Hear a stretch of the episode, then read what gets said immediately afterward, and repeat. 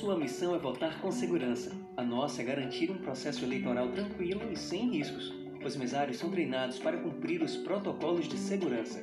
Teremos horário diferenciado, distanciamento social, uso de máscaras e protetor facial, álcool gel e todo o ambiente higienizado.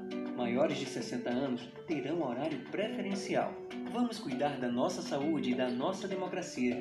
Eleições 2020. Sua missão é votar com segurança.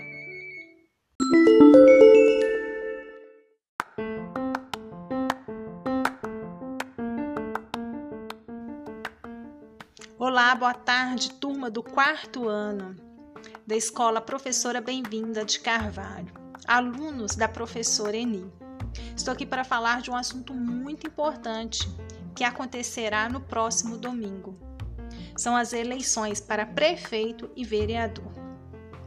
E o futuro que queremos para a nossa cidade depende de um voto bem pensado, principalmente nesses novos desafiadores tempos.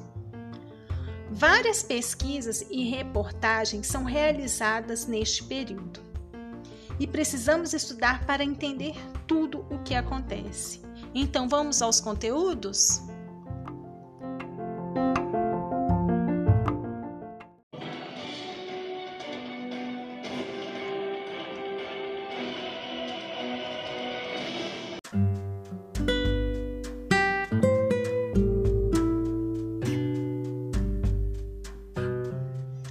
Falar um pouquinho do conteúdo de português, iniciando com pronomes.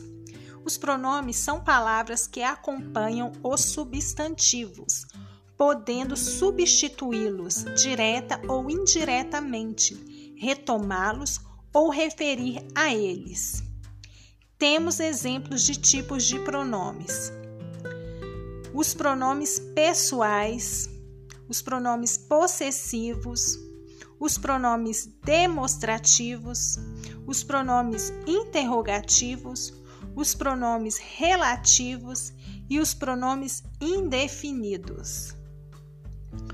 Um exemplo de pronomes pessoais são: na primeira pessoa, eu ou nós, na segunda pessoa, tu e você, ou vós ou vocês na terceira pessoa, ele, ela ou elas e eles. Pronomes possessivos são utilizados para indicar posse. Exemplo: meu, minha, meus, minhas, teu, tua, teus, tuas, seus, suas, vossa, vosso, vossos, vossas, seu, sua, seus e sua. Pronomes demonstrativos para indicar a localização, seja no espaço ou no tempo. Exemplo na primeira pessoa: isto, este, esta, estes, estas. Segunda pessoa, isso, esse, essa, esses e essas. Vamos agora para o conteúdo de sinais de pontuação. Os sinais de pontuação, eles são utilizados para representar pausa na fala, entonação, emoções, intenções e anseios. Vírgula a vírgula é utilizada para separar termos com a mesma função sintática. Exemplo: o menino berrou, chorou e gritou. Ponto final é usado no final das frases para indicar uma pausa total. Exemplo: Eu amo minha família. Ponto final. Ponto de interrogação é usado para formular perguntas diretas.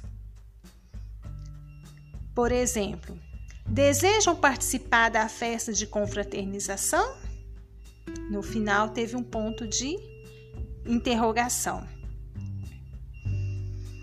A interrogação também é utilizada para indicar surpresas, expressar indignação ou atitude de expectativa diante de uma situação. Exemplo: O que? Não acredito que você tenha feito isso. No final, teve um ponto de interrogação também, para indicar uma atitude de indignação. Ponto de exclamação. Geralmente utilizado depois das frases para expressar sentimentos como entusiasmo, surpresa, súplica, horror, espanto.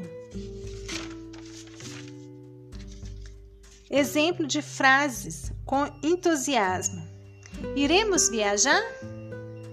O ponto de exclamação foi colocado no final da frase para indicar surpresa. Foi ele o vencedor? Ponto de exclamação utilizado no final da frase. Súplica. Não me deixe aqui ponto de exclamação utilizado no final da frase.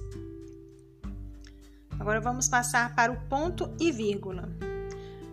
O ponto e vírgula é utilizado para separar itens enumerados. Por exemplo, a matemática se divide em geometria, ponto e vírgula, álgebra, ponto e vírgula, trigonometria, ponto e vírgula, financeira, ponto. Vamos agora passar para o conteúdo de matemática. Os gráficos são representações que facilitam a análise de dados, os quais costumam ser dispostos em tabelas quando se realiza pesquisas estatísticas. Existem vários tipos de gráficos: gráfico de coluna, gráfico de pizza, gráfico de linha e gráfico de pontos. Então, esse foi o conteúdo para hoje. Até mais.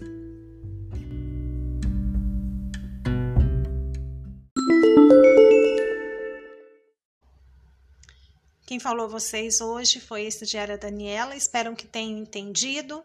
Qualquer dúvida, estou à disposição. Forte abraço a todos. Até mais.